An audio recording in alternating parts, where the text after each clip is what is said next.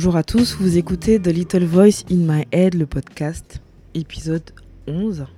La semaine dernière, j'ai eu une conversation qui m'a euh, pas, pas bouleversée, mais euh, on va dire qui a, qui a remué des choses en moi et j'ai eu envie de, de parler.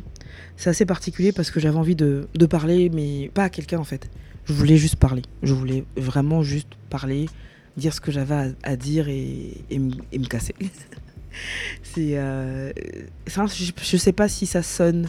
Enfin, si ça fait sens, si ça fait sens pour vous. Mais voilà, en tout cas, j'avais envie de parler, de dire ce que j'avais à dire, de cracher ce que j'avais à cracher. Des choses assez personnelles en plus, mais j'avais pas envie d'avoir forcément quelqu'un en face de moi avec qui discuter. Du coup, je l'ai pas fait. Et puis, je me suis dit, de toutes les façons, euh, j'ai une philosophie, c'est que à deux, c'est toujours mieux. Du coup, non, ce sera pas un épisode solo. C'est un épisode où je suis accompagnée et je suis avec Loïc. Bonsoir Loïc. Bonsoir André. Comment tu vas? Ah, ça va un peu. Un peu? Pourquoi un peu? L'autre peu. Ouais. Euh, L'autre peu, il est dans le cerveau qui réfléchit beaucoup, beaucoup énormément. Qui Donc, qui- euh, qui il n'arrive n'est pas là. qui n'arrive pas à s'arrêter. Ouais, effectivement. Ok, je vois.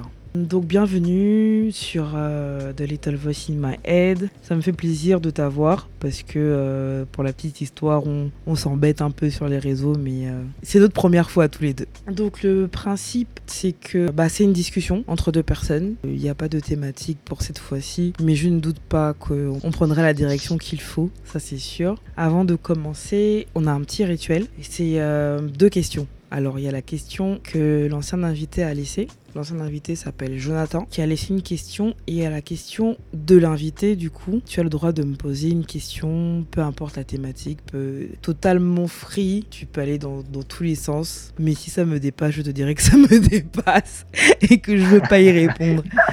Du coup, on va commencer par, euh, par toi. Est-ce que tu as une question, là, de manière spontanée, ou pas, ou très préparée depuis, euh, depuis 10 minutes Est-ce que tu aurais une question à me poser? Euh, enfin, ce qui me vient à l'esprit, c'est afin de te demander, euh, pour toi, ça signifie quoi être en sécurité avec soi-même? Mais après, c'est une question à laquelle tout le monde pas forcément la réponse ou on a du mal à formuler la réponse. Alors du coup, tu sais quoi? On va commencer par la question de Jonathan. Parce que je pense que ta question va, va emmener sur un, bah, peut-être sur la thématique du jour, sur la discussion du jour. Donc on va commencer plutôt par la question du dernier invité. Le dernier invité a demandé, en tout cas m'a demandé de te demander, à quoi tu penses le soir en allant te coucher? Qu'est-ce que la petite voix dans ta tête te dit? Tous les soirs ou euh, hier soir, qu'est-ce qu'elle t'a dit avant de te coucher? Est-ce que tu entends une voix dans ta tête déjà? Euh, oui, on peut dire ça, oui. Et qu'est-ce qu'elle me dit tous les soirs avant de me coucher? Ouais, disons pour apporter, pour apporter une réponse qui va être dans un bon contexte, je vais faire une petite présentation à ma manière de moi-même, parce qu'il y a des éléments qui vont revenir. Chloé, Chloé qui vit à Douala au Cameroun, euh, il est passionné d'art et de, personnes, passionné d'art principalement de cinéma, de photographie et de littérature. Et les artistes qu'il écoute le plus en ce moment sont Baloji et Masego. Euh, la petite voix dans ma tête, ce qu'elle me dit à peu près tous les soirs avant d'aller me coucher, elle me demande si je me suis vraiment nourri de ce que signifie l'art pour moi et de l'impact qu'il a dans ma vie. Parce que j'estime que à un certain degré de consommation et un certain degré de- d'attachement à l'œuvre de certains créatifs, créateurs, artistes, l'art est quelque chose de, de très profond qui fait en sorte que ça influence d'une manière certaine comment est-ce qu'on se pense soi-même, comment est-ce qu'on pense nos rapports avec les autres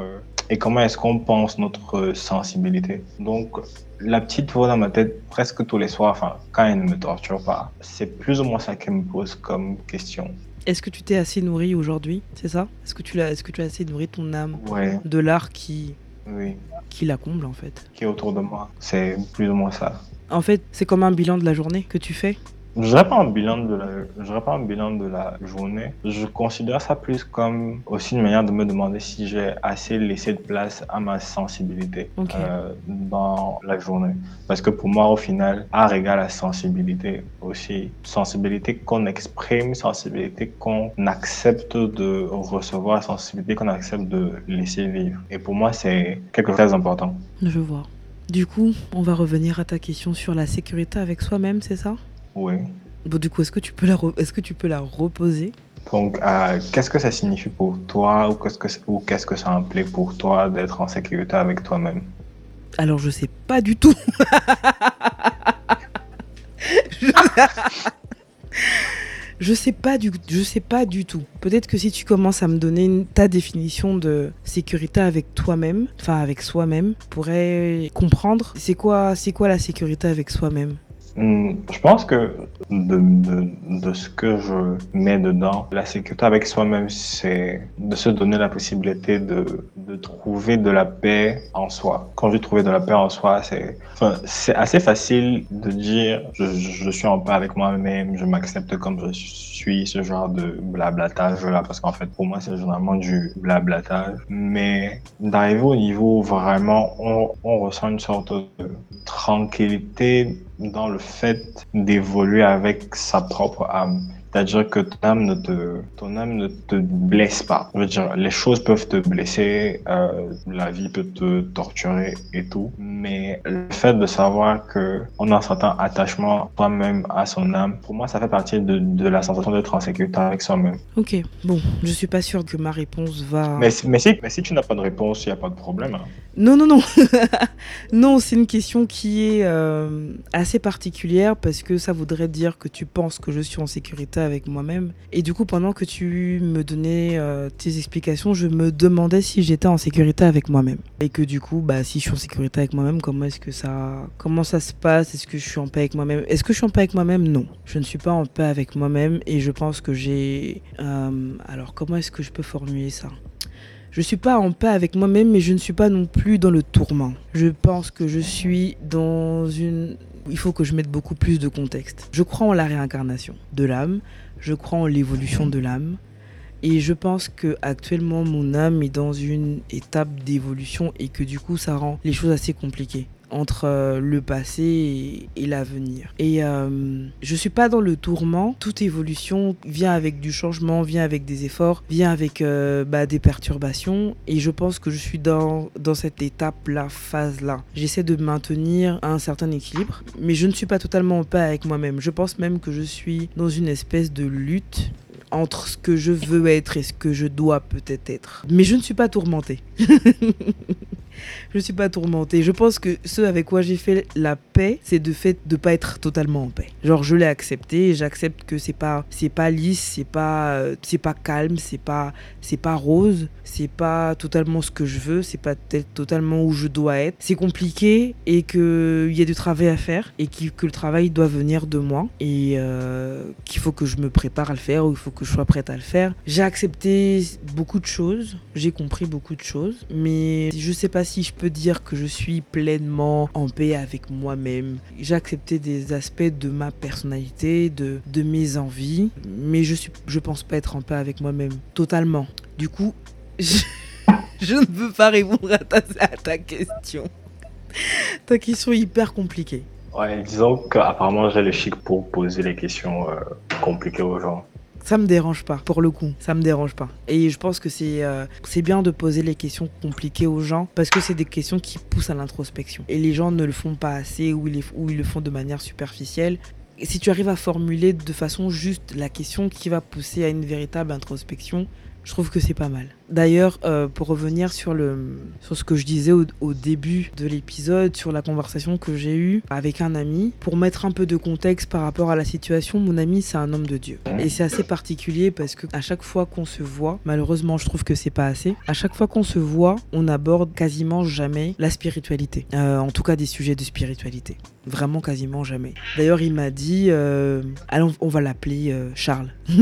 il m'a dit, il y a peu de personnes qui viennent voir Charles. Les gens viennent voir le pasteur, l'homme de Dieu, euh, le guide. Mais il y a très peu de personnes qui viennent voir Charles. Moi, quand je viens, je viens voir Charles. Du coup, on n'a pas beaucoup de conversations de, spiri de spiritualité. On a des conversations sur l'humain, sur les relations, euh, sur le ressenti. Ou... Bref, en tout cas sur l'humain et pas sur le spirituel. Et donc, c'est aussi une particularité que j'ai avec mes amis, c'est on peut se voir, passer des heures ensemble, parler de tout et de rien. Et au moment de se séparer, les 15 dernières minutes, c'est là qu'on essaie de tout déballer, tous les trucs hyper profonds. et c'est exactement ce qui s'est passé. On a passé deux heures à avoir des conversations sur l'humain, mais superficielles. En tout cas, qui n'étaient pas forcément très très personnelles. Puis on a dû se dire au revoir 20 euh, fois. Et c'était les 15 dernières minutes où on a abordé de, des questions euh, assez personnelles. Il m'a dit quelque chose qui m'a pas surprise, mais euh, je n'ai pas réalisé à quel point c'était c'était visible, on va dire. Comme je disais, je crois en la réincarnation, je crois au don des gens. Je pense qu'il y a des gens qui voient des choses, qui sentent des choses. Et il a un don de vision. Et ça c'est particulier parce que je me définis comme quelqu'un de, de, cartésien en fait. Pour moi, les choses doivent être logiques. Euh, voilà, je me comme quelqu'un de cartésien, comme quelqu'un de rationnel. Mais au contact de certaines personnes, j'ai appris et accepté tout ce qui était surnaturel. Donc il a des, il a, il a des dons de vision. Et je lui ai dit en blaguant, euh, ouais, mais toi tu vois des choses et tu vois jamais des choses sur moi. Euh, c'est relou. En plus t'es pas le seul. J'ai quelqu'un d'autre qui est proche de moi qui a clairement des dons de vision, mais euh, jamais la personne voit des trucs sur moi, quoi. C'est nul. Franchement, je sais pas à quoi vous servez. Et il m'a répondu, mais tu sais, déjà de base, quand tu viens me voir, tu viens voir Charles, tu viens pas voir euh, l'homme de Dieu, le guide et tout. Mais en plus, le problème, c'est pas que je veux pas voir tes choses. Il me dit, c'est toi qui verrouille. Il y a un mur. Et c'est tout. Je lui fais, mais comment ça, il y a un mur? On est là, tranquille, on discute. Il me dit, non, il y a juste un mur que tu mets. Et du coup, bah, tant que je suis pas invité ou tant qu'il n'y a pas de raison particulière pour que je vois derrière, je, verrai toujours le mur. Et euh, il m'a dit, par exemple, la première fois qu'on s'est vu, il y avait des gens et tout. Bon, je vois les gens des fois je vois des trucs et toi je te vois et je vois un mur. Je me dis ah, ok, soit c'est Dieu qui veut pas que je vois, soit c'est toi qui veux pas que je vois. Et puis en fait je me suis rendu compte que c'est juste toi qui veux pas. Et je fais mais comment ça vois, vois mes choses? je lui ai dit il me dit non, arrête tes bêtises. Bref, en tout cas, de ce départ de conversation, il y a eu d'autres choses qui ont été dites, c'est vrai, mais euh, c'est surtout le côté de la barrière en fait. C'est le sujet en fait qui m'est venu en tête, que je voulais absolument aborder là. La barrière que les gens mettent, se mettent, pourquoi est-ce qu'ils se la mettent, à quel moment en fait la barrière est érigée? Qu'est-ce qu'il faut faire en fait pour détruire cette barrière? D'ailleurs, est-ce que c'est nécessaire de détruire la barrière, enfin la barrière, le mur, le bouclier, peu importe? Est-ce que tu te considères comme quelqu'un qui, a qui met un mur? Personnellement, je, je ne me considère pas comme quelqu'un qui met un mur mais les gens ont l'habitude de me dire que je suis euh, difficilement sondable en vérité, dans la mesure où il y a tellement de niveaux qu'on ne sait pas vraiment euh, où est la profondeur de la personne, ce qui est léger et ce qui est vraiment à l'intérieur. Du coup, je pense pas que les gens essayent de, essayent de me sonder ou de voir euh, au-delà de moi plus que ça. Généralement, c'est moi qui vois plus ou moins dans les autres, ce genre de, choses-là. Et Pourquoi est-ce que tu dis que les, les, gens ne, vont, ne cherchent pas à savoir? Enfin, c'est pas qu'ils ne cherchent pas à savoir, c'est qu'en fait, je pense que ça, ça me fait penser en fait que beaucoup de personnes disent, quand on dit avoir de l'intérêt pour l'autre, quand tu te rends compte que ce n'est pas facile d'accéder euh, à ce qui est vraiment profond, tu abandonnes. Les gens s'attendent à ce que ce soit facile euh, d'accéder aux profondeurs de, de l'autre. C'est pas forcément parce que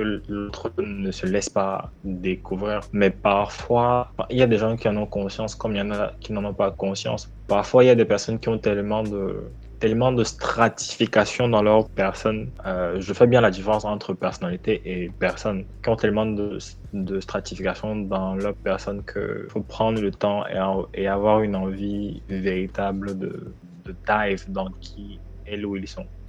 On parle pas des gens, on parle de toi. moi, enfin, moi, justement, je, enfin, justement, pour amener ça à moi, je pense que beaucoup de personnes sont arrivées au niveau où elles avaient l'impression d'en apprendre beaucoup, mais en même temps d'avoir l'impression d'apprendre rien. C'est quelque chose que tu fais euh, volontairement? Non, justement. Euh, je fais pas ça volontairement mais j'ai conscience d'être ce type de personne-là qui se laisse découvrir, on va dire. Mais les choses ont un sens tellement profond, justement, pour moi, que la personne en face va certainement à un moment donné se dire, mais j'arrête pas d'apprendre ou d'essayer de comprendre, d'essayer de découvrir. Mais quand il me parle, j'ai l'impression que je connais toujours rien. Ce qui fait qu'il y a une sorte d'écart entre la limite de la profondeur de l'autre sur un sujet, par exemple, et la mienne. Donc ça crée une sorte de de décalage où la personne ne sait pas vraiment si c'est moi qui mets un mur, qui fausse un peu les choses ou s'il y a autre chose en fait. La question que je me pose, c'est tu as parlé de stratification de personnes dans leur personne et euh, mhm. ça va venir. Hein. je, je cherche comment, je cherche comment formuler ça correctement. Et tu as dit, il y en a qui pensent que apprendre l'autre ou apprendre à connaître l'autre, ça doit être facile ou ce sera facile, mais ça ne l'est pas. Tu penses que ça doit être difficile? Est-ce que tu penses que ça doit être Dans, éprouvant d'apprendre à connaître l'autre? Est-ce que le fait de, de donner plus de fil à retordre, on va dire ça comme ça, à l'autre pour se découvrir, ça fait que euh, ça montre que l'intérêt de l'autre est plus important et que donc du coup il mérite plus de te découvrir? Hum, je vais te répondre en deux temps. Déjà, de base, je ne mettais pas en opposition facilité et difficulté. C'est comme, c'est quand même Oui, des contraires. mais- Comment tu les mets pas en opposition Oui, mais en fait, là, c'est le sens, c'est le sens des mots et tout là. Euh, J'estime que c'est pas intéressant de se rendre difficile à découvrir parce que comment je peux dire ça? Enfin, j'aime, je ne c'est pas intéressant de rendre la tâche difficile à l'autre. Si tu ne donnes pas ou si tu n'as pas envie de donner l'accès à qui tu es, à ce que tu es, autant ne pas le faire. Si tu doutes de la personne qui est en face, autant prendre le temps de dire à l'autre je doute encore que tu puisses accéder à moi et j'ai besoin d'être rassuré par rapport à ça. Mais rendre la tâche difficile, je ne trouve pas ça intéressant. Ce que j'entendais par, par le niveau de facilité, c'est qu'en fait, on le dit assez souvent ou assez facilement, assez avec beaucoup de légèreté sur les réseaux ou dans certaines conversations. C'est que tout le monde n'a pas le même n'a pas le même sens des choses. Tout le monde n'a même pas le même niveau de profondeur dans les concepts, dans les dans les idées. On le dit sans vraiment prendre conscience de ça. Comme je disais, il y a des personnes qui, pour elles, le sens des choses est véritablement euh, profond. Ce qui fait en sorte que, et elles ne cessent d'entrer en profondeur dans le sens des choses pour elles. Ce qui fait qu'en fait, elles-mêmes ne savent pas où, où est la limite, par exemple. Et on est dans une, je pense qu'on est dans une société ou dans une époque de, on s'attend à ce que tout soit fini dans la découverte de, de l'autre en face. De manière à, si après un mois ou deux mois, je n'ai pas l'impression de maîtriser ou d'avoir toute la compréhension de qui est l'autre, c'est que la personne se refuse à moi. C'est ça que j'entends par. Les gens pensent que ça c'est facile à faire. Or, il y a des personnes qui sont tellement dans, dans la quête du sens des choses pour elles-mêmes et pour tout ce qui est autour d'elles que Ça ne s'arrête jamais Autant en fait. elles essayent, oui, ça ne t'arrête jamais. Et il n'y a que qu'en prenant le temps de comprendre déjà que la personne est consciemment ou inconsciemment dans ce genre de cheminement-là, que tu peux justement entrer dans, la, dans une compréhension ou dans un accès facile à qui elle est. Ok, mais ça j'ai envie de dire, euh, c'est quelque chose que tu peux annoncer d'entrée de jeu. Parce que j'ai voulu rebondir en disant, tu peux pas me connaître parfaitement si moi-même je ne me connais pas par- parfaitement. Parce que moi-même je vais découvrir des choses sur moi. Avec le temps, avec les expériences, avec les situations, avec... euh, voilà quoi. C'est-à-dire qu'à un moment donné, l'humain c'est pas... euh, je veux dire, c'est pas comme un, comme un produit dans un flacon où tu as, tu as le début du flacon, tu as la fin du flacon, tu sais ce qu'il y a dans le flacon, tu sais c'est quoi le contenant, tu... Non, c'est l'humain est complexe et de ce fait tu maîtrises jamais quelqu'un totalement parce que la personne elle-même ne se maîtrise pas totalement. Parce qu'il y a toujours des situations face auxquelles elle sera exposée qui sera une première pour elle et de ce fait elle découvrira sa réaction par rapport à cette situation là qui peut être anticipable parce qu'on connaît les, les habitudes on connaît les traits de personnalité mais qui peut, qui peut être aussi surprenant à partir de là Mhm. euh, tu peux pas te dire que si au bout de deux mois ça c'est ma conception hein, pas te dire que si au bout de deux mois je le connais pas par cœur, connais pas l'autre par cœur, c'est que je connaîtrai jamais l'autre. Donc euh, basta quoi. En même temps, quand on est un être qui est aussi en perpétuelle quête euh, de soi, de, de, de, de, de vérité, de, enfin, je sais même pas comment est-ce qu'il faut dire ça, mais en quête tout simplement, on peut se présenter comme étant un être en quête. Ça fait que l'autre en face n'est pas surpris, bah, qui est perpétuellement des découvertes en fait. Il- après, Mhm. l'autre a le droit de vouloir s'engager dans, dans ça ou pas. Parce que c'est aussi, c'est, aussi un point à prendre en compte.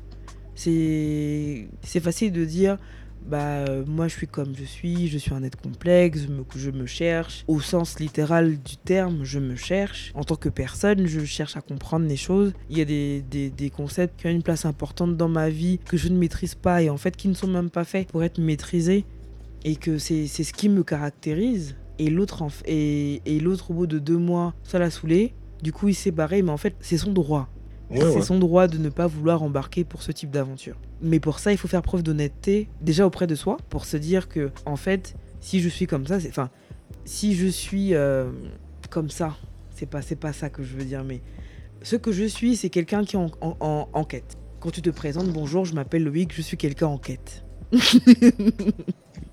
enfin, je suis quelqu'un en quête.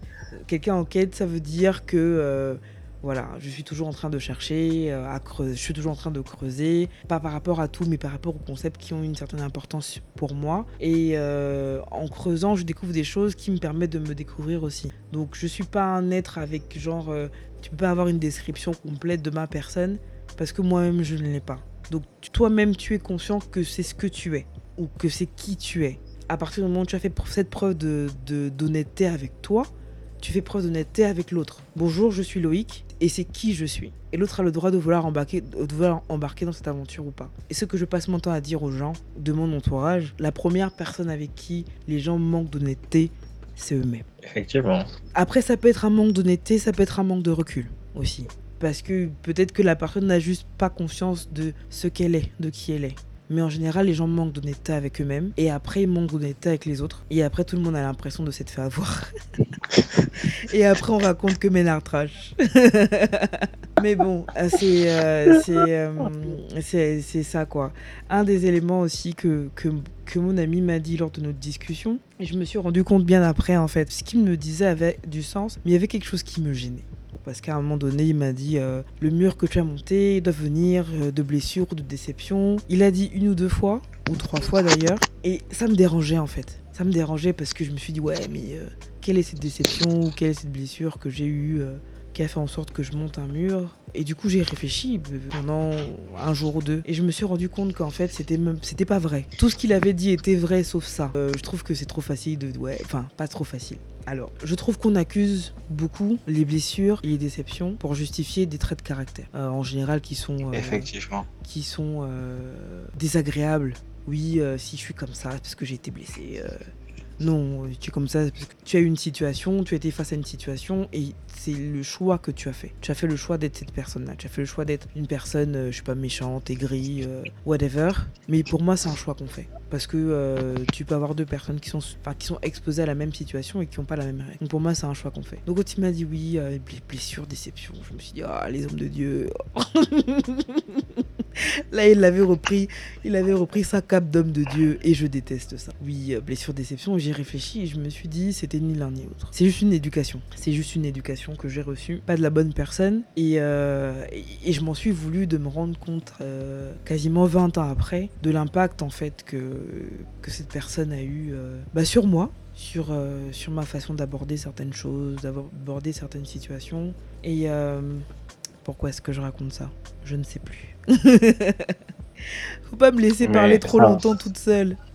non, mais je t'écoutais parce qu'en fait, ça me fait penser à, quelque chose qui est très important pour moi dans l'aspect relationnel. Euh, que ce soit déjà dans tout ce qui est relations de travail et relations amicales, et encore plus quand ça évolue euh, au stade, euh, disons, Amoureux Amour, couple, ce genre de choses-là, oui. Au fait que j'accorde beaucoup de considération à, à avoir en face de moi une personne qui, qui respecte la vérité de ses émotions.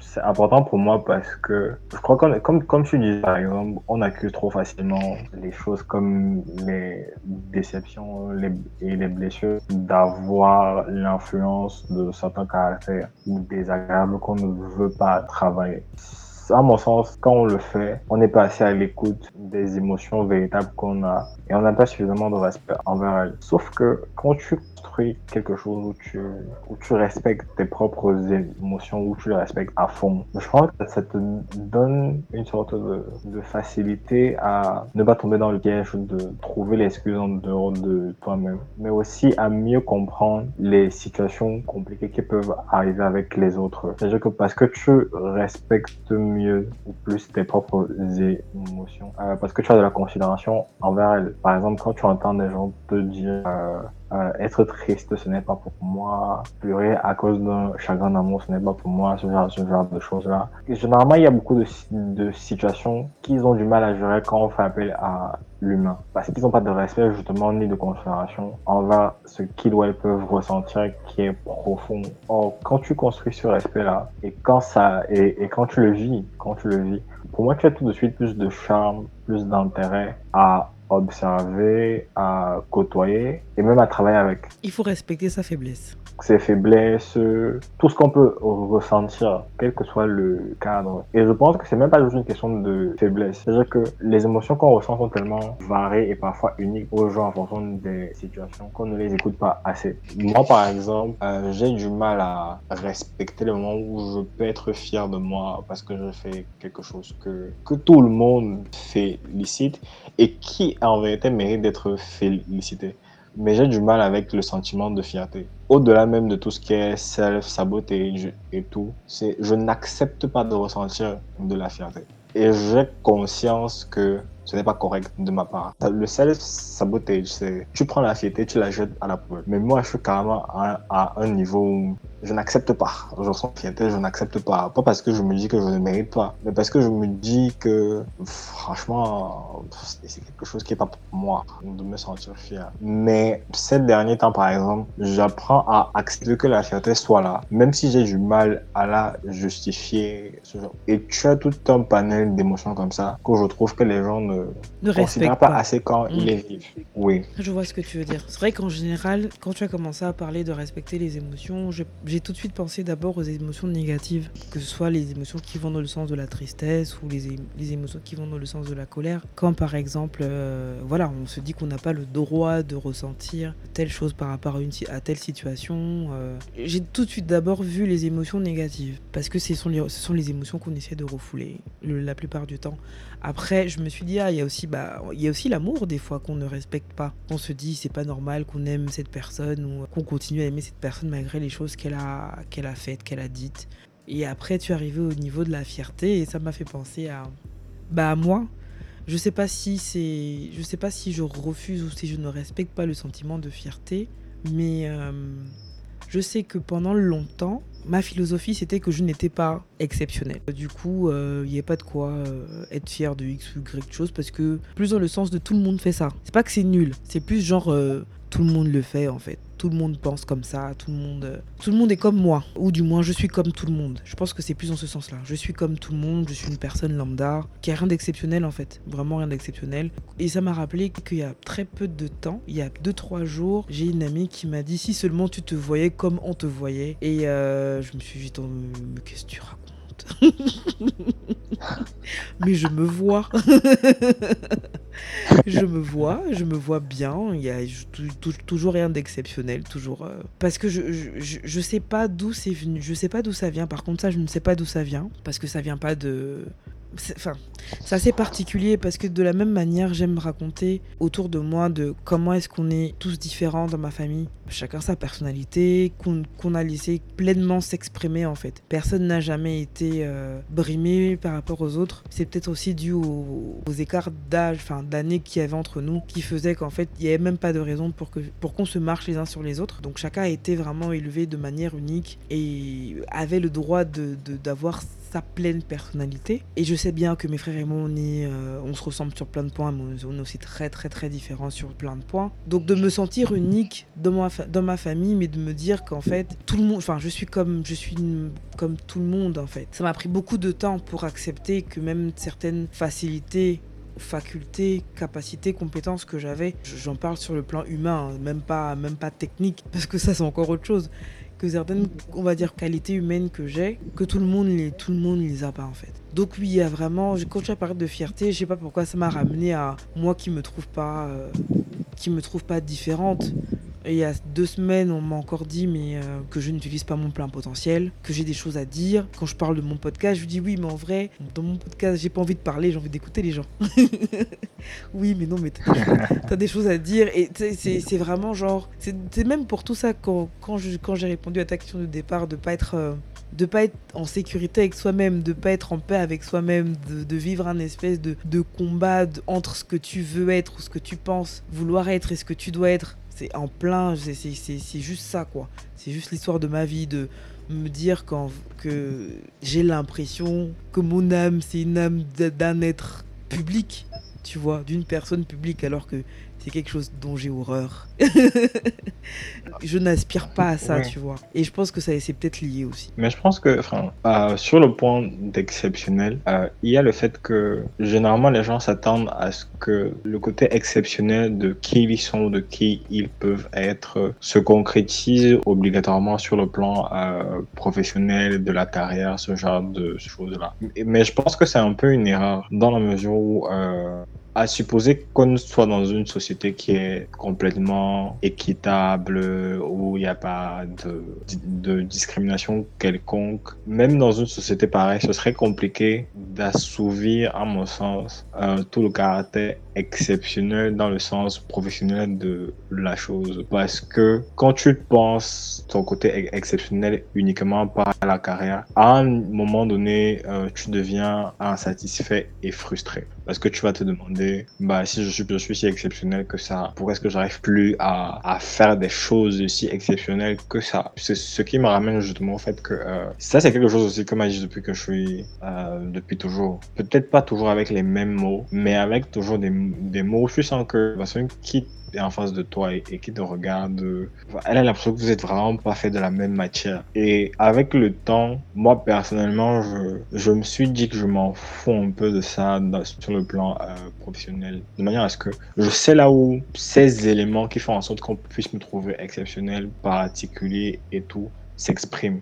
Je sais dans quel cadre ça s'exprime, je sais plus ou moins à quoi ça peut ressembler et je les utilise plus peut-être au service des autres que pour être la personne la plus grande Mm. dans la pièce. Ça déjà c'est quelque chose que je, qui me fait être un peu plus en accord avec le fait d'entendre les gens dire tu es exceptionnel, tu es ceci, tu es cela. Je ne sais pas si je le suis, mais j'accepte d'entendre les gens me le dire. Ça déjà je pense que c'est une première étape d'accepter que les gens le disent parce qu'ils le ressentent et le pensent vraiment et que même si on n'est pas d'accord avec les mots avec lesquels les personnes nous disent nous aident à, à nous découvrir un peu plus nous-mêmes mais là où je- j'essaie de tirer le plus de, de ces pots-là, c'est sur le plan humain. Parce que je me dis, euh, euh, les deux ou trois dernières personnes qui m'ont parlé de ça, je rigole parce qu'en fait, ça va être super con, mais les deux ou trois dernières personnes qui m'ont parlé de ça euh,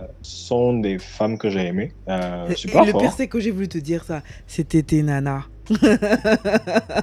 Ah, mais mais c'est pas. Non, ce serait trop dire. Disons que c'était des femmes que j'ai aimées, mais il n'y avait pas forcément euh, la réciprocité sur la forme de l'amour. Il y avait, euh, il y avait de l'attachement et tout ça, tout ça, mais c'était pas forcément le même type d'amour. Mais bon, ça, on va pas trop développer là-dessus. On peut On peut Mais On peut non, pas la même.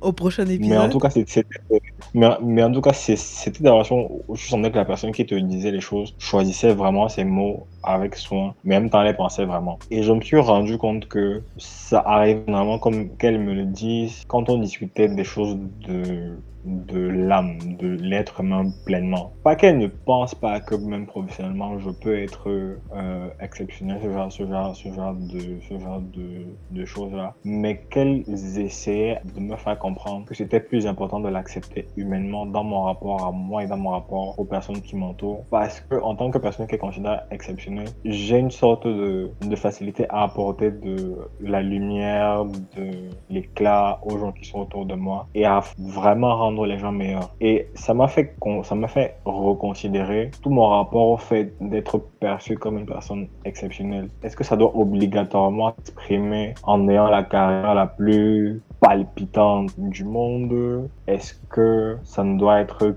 que humainement ou est-ce qu'il faut trouver un équilibre où tu le vis et tu l'acceptes tant sur le plan humain que sur le plan euh, Et c'est assez, c'est assez compliqué parce qu'en fait, toutes les deux, pour prendre les deux derniers cas, c'était pratiquement les, mêmes termes employés alors qu'il est impossible qu'elles se connaissent. Et je pense que ça, sur les, sur les deux, trois dernières années, ça participe à assainir un peu mon rapport au fait d'entendre les gens me dire certaines choses. Parce que, enfin, on n'accepte pas toujours que les gens nous disent des choses qui sont bien sur notre personnalité, sur qui on est. Parce qu'on estime parfois qu'elles exagèrent. Généralement, c'est parce que on a peur que ça nous gonfle la tête, euh, et qu'on croit qu'on est donc trop parfait, trop spécial, plus qu'on ne l'est réellement.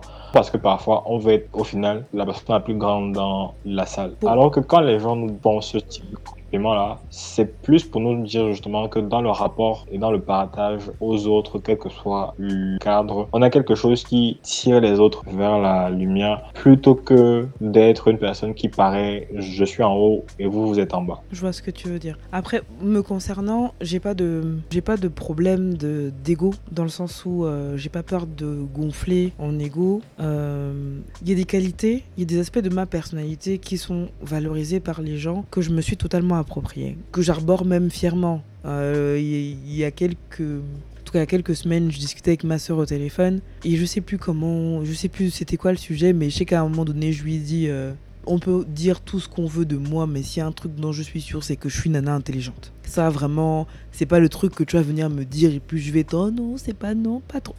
Joe, je suis nana intelligente en fait, sincèrement. Donc.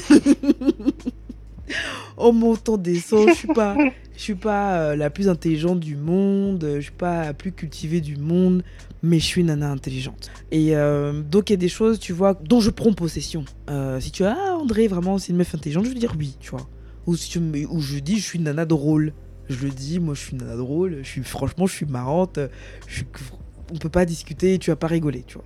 Il y a des qualités que je me suis clairement appropriées sur ma personne et il y a d'autres, en fait, comme je te dis, c'est vraiment le rapport de. C'est tellement moi que j'ai pas l'impression que ce soit quelque chose de spécial. Parce qu'en vrai, je me connais moi. Et si je suis mon propre référentiel, c'est ça qui est normal. Autre chose pour être en dessous ou au-dessus. Moi, je suis le référentiel. Du coup, quand les autres qui sont qui se prennent peut-être eux-mêmes en référentiel, enfin, trouvent que euh, cet aspect-là est en plus 1 ou en moins 1, ça me c'est ça qui je pense que c'est ça qui me qui me dérange ou qui fait que je l'accepte pas facilement parce que je me mets toujours sur mon référentiel. Et là, pour le coup, tu vois, c'est une théorie que je viens juste de penser.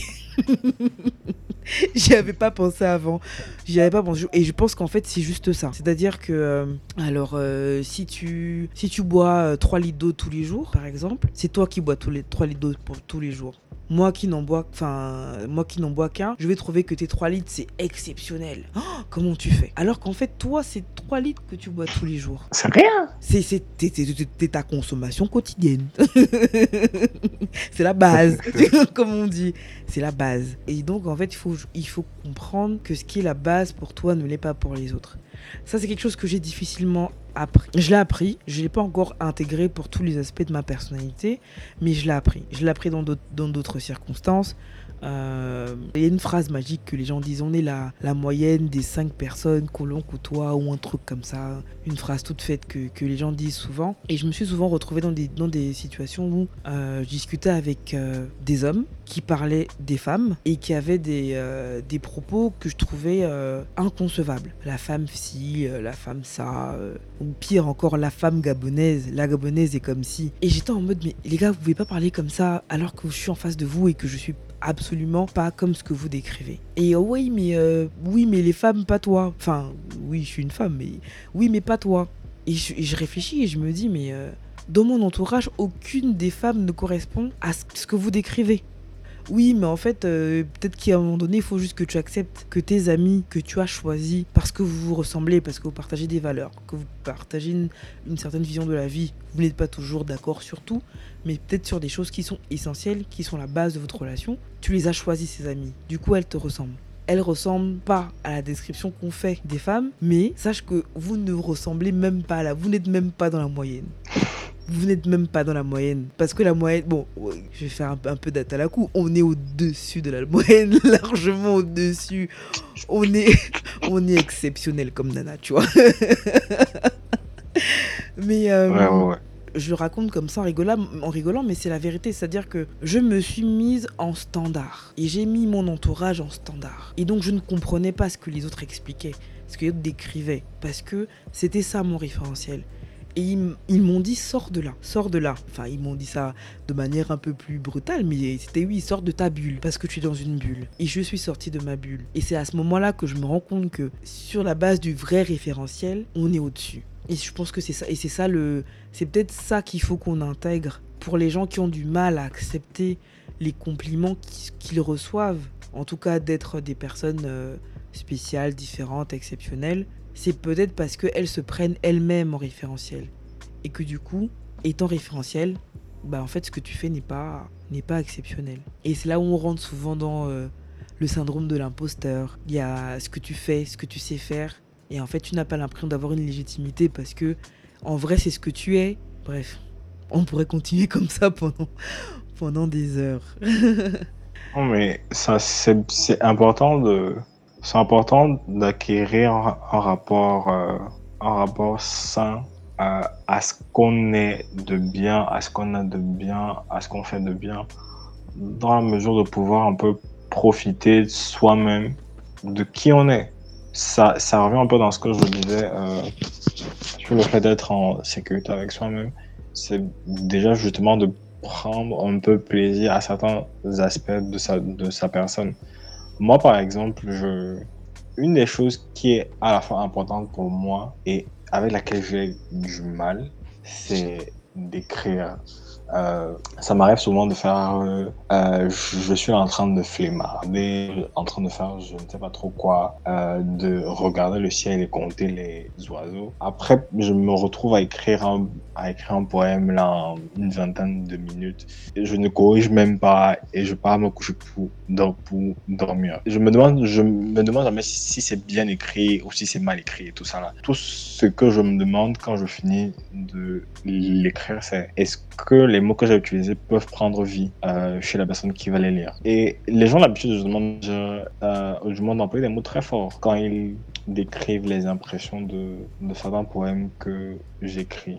Et je me demande, bon, est-ce que je n'abuse pas un peu Euh, euh, Bon, tu sais quoi, j'ai fait ça en 20 minutes là avec la flemme et tout, voilà, donc euh, tu vois quoi. Ah, parce que je connais des personnes qui corrigent, qui corrigent, qui corrigent, qui corrigent, mais moi je m'en fous. Le ciel était un peu bizarre, euh, euh, il y avait un peu les oiseaux dans le ciel et tout ça, et ça. Et voilà, c'est fini. Je, voilà la matière écrire. Il n'y a rien là. Mais avec le temps, j'ai appris à accepter que effectivement, je peux faire des poèmes ou des textes. J'ai pas envie de dire de bonne qualité parce que c'est même pas le terme, c'est pas la qualité qui m'intéresse. C'est des choses qui justement peuvent prendre vie chez les autres et pour lesquelles finalement les gens ont de la considération par rapport à ce que ça leur apporte comme émotion. J'ai appris à profiter des retours que les gens me font sur ça tellement qu'aujourd'hui je n'aime pas qu'on me dise c'était bien, c'était bien écrit. Pour moi, c'était bien écrit ne veut plus rien dire parce que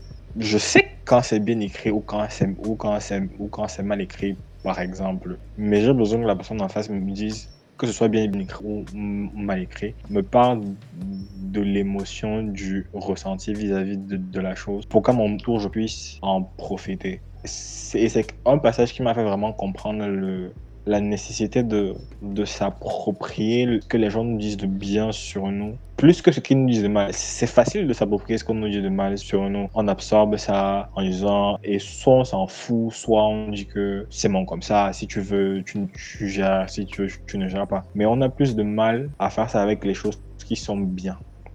Ce que tu viens de raconter me, vient, me fait penser à un truc. Quand on me dit que j'ai un joli sourire, euh, je réponds je sais.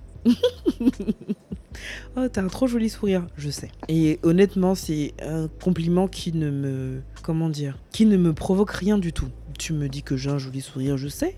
Je sais. D'abord, c'est pour ça que je souris comme ça. Mais si tu me dis que mon sourire a, je sais pas, illuminé ta journée, euh, t'a mis de bonne humeur, euh, en tout cas a provoqué une émotion en toi, ça me touche beaucoup plus. Et en fait, c'est, j'ai pensé à ça quand tu as parlé du fait que quand quelqu'un te dit que c'est bien écrit, euh, oui, c'est pas, c'est pas ce qui est important pour toi. Ce qui est important, c'est de savoir que ce que tu as produit provoque de l'émotion. Peu importe même le type d'émotion, hein. mais que ça provoque de l'émotion, que ça ne laisse pas la personne en face de marbre. Et je voulais aussi te dire qu'il faut que tu acceptes que pour provoquer de l'émotion, tu n'as pas besoin forcément de faire, de, de, un effort. Parce que c'est ton don, c'est ta, particularité. Si tu l'as écrit en 20 minutes, c'est ton problème mais euh, 20 minutes de ton temps suffisent pour provoquer de l'émotion chez les gens. Alors que certains ont besoin d'un peu plus, ou de beaucoup plus même d'ailleurs. C'est comme la musique en fait. Depuis deux jours, je cherche des playlists de gospel parce que j'ai écouté une chanson dans la voiture d'une de mes amies, euh, je sais plus quand. J'ai écouté une chanson et j'ai un truc en fait, on se fait un peu les de, de, chansons. Donc j'étais dans sa voiture, j'ai écouté une chanson, je lui ai pas demandé, j'ai Shazam. j'ai Shazam la chanson en scred. Je faisais la chanson en scred et euh, je l'écoute littéralement en boucle depuis plusieurs jours. Et je cherchais des playlists gospel. Et du coup, j'ai demandé aux gens de me passer leurs playlists. Et en fait, je sais pas comment te dire, mais en fonction de l'état dans lequel tu es, tu as un type de mélodie qui va te toucher. Par exemple, tu peux vouloir écouter des chansons euh, chrétiennes. Allez, on va, rester, on va rester dans la religion. Tu peux écouter des chansons religieuses, mais même dans, la, même dans les chansons religieuses, c'est déjà différent. Tu as des chansons qui vont être euh, plus te donner envie de danser, en, mode Shekina des années 2000 et tout, euh, brûle en moi, tout ça. Et c'est absolument pas le type de chanson que j'ai envie d'écouter, tu vois. En tout cas, depuis 2-3 jours, c'est pas ça que je cherchais. Donc, du coup, j'ai demandé, euh, j'ai pas eu beaucoup de réponses. Hein. on voit ce que vous écoutez, les musiques du monde, tout ça. Si on avait dit, ouais, passez-nous des playlists pour euh, ça aurait fusé, mais j'ai eu quelques. oui, oui, oui, je le dis. j'ai pas eu beaucoup de réponses, j'ai eu quelques réponses pour les, playlists de gospel. Et du coup, en fait, j'écoute des chansons et dès les, euh, je sais pas, dès les 15, 20 premières secondes, si j'avance pas, je sais pertinemment que cette chanson ne me provoquera pas l'émotion que je recherche. Il y en a qui le font, en fait. Euh, c'est dans la même playlist de gospel, c'est le même Dieu qui chante, c'est les mêmes trucs qui chantent, mais rien qu'à la mélodie, rien qu'à l'instrument qui est derrière, je sais que là, ça va pas me parler, ça va pas toucher la partie de l'âme que je veux toucher à cet instant précis. Et c'est ça, en fait. C'est le, je pense c'est le côté provoquer des émotions. Et là, je pense que c'est vraiment notre côté humain, en fait. Je dis notre côté, là, je parle que de toi et moi, je connais pas les autres. notre, euh, notre côté humain qui en fait euh, a une relation assez étroite avec l'émotion. Et c'est, dingue parce que je me disais ça tout à l'heure en rentrant. J'ai passé ma vie à me définir comme quelqu'un de rationnel, de cartésien, à, je sais pas, si je sais pourquoi, à toujours mettre les émotions en, en arrière-plan, à dire que je suis guidé par la raison, à faire des choix de raison en permanence parce que quelqu'un m'a appris qu'il fallait être comme ça, qu'il fallait que je sois comme ça. Quelqu'un m'a appris très jeune qu'il fallait que je sois comme ça et qu'en fait, il faut que j'apprenne à accepter que je suis aussi un être d'émotion. Et comme tu l'as dit, il faut, il faut les vivre, il faut les respecter, il faut les, les accepter, il faut... Euh, voilà quoi. Effectivement. Mais j'aime, j'aime penser, par exemple, dans le cas de, des gens qui se définissent comme des êtres purement cartésiens, qu'il n'y a pas de réelle euh, contradiction entre le fait d'être cartésien et émotionnel. Et le fait D'accepter et, le fait, et le fait d'accepter pleinement c'est tout, oui, tout ce qu'on peut ressentir et vivre du point de vue émotionnel. Parce que euh, c'est comme par exemple toujours avec tout ce qui est euh, spirituel et, et insondable comme tu le mentionnais au début, il y aura toujours des choses que le 1 plus 1 est égal à 2 ne sera pas en mesure de valider. Et au lieu de te mettre à remettre en question la logique cartésienne, il suffit juste que tu fasses OK, d'accord, là on n'est pas dans le domaine du cartésien et il n'y a pas de problème si on n'est pas dans le domaine du cartésien la solution est euh, émotionnelle et il n'y a pas de problème. Je prends la solution là où elle se trouve et j'avance. Mais tellement on n'accepte pas généralement de s'accorder ce petit écart en fonction d'une situation précise que les gens se mettent à avoir des conflits intérieurs qui pourraient être évités. Résolus. c'est exactement, c'est vraiment exactement ça. C'est le fait de mettre en opposition, le fait d'être cartésien et enfin, en tout cas, le fait de mettre en opposition la logique et les émotions. On perpétuait l'opposition. Je crois que c'est vraiment ça le problème. Si j'avais compris, appris que c'était deux aspects de d'une vie en fait qui n'étaient pas forcément opposés, qui pouvaient exister un équilibre, qui pouvait en tout cas exister de la place pour les deux, il y a des choses que j'aurais peut-être pas faites je pense. Et je crois que c'est vraiment lui, en tout cas, c'est l'une des mes plus belles découvertes de savoir que c'est pas, ce n'est pas opposé en fait, ce n'est pas opposé tout le temps et qu'il y a de la place pour les deux je sens qu'on pourra rester et discuter pendant des heures et des heures et des heures sur ce, sujet, ou du moins ces différents sujets qui, euh, qui sont liés les uns aux autres. Mais je vais euh, devoir te demander de poser la question pour le prochain invité. Donc, euh, ma question pour le prochain invité, c'est quel a été dans ton rapport aux personnes que tu côtoies l'émotion la plus vive que tu aies pu ressentir et comment est-ce que tu l'as gérée dans son contexte? Laisse-moi te dire que tu embêtes.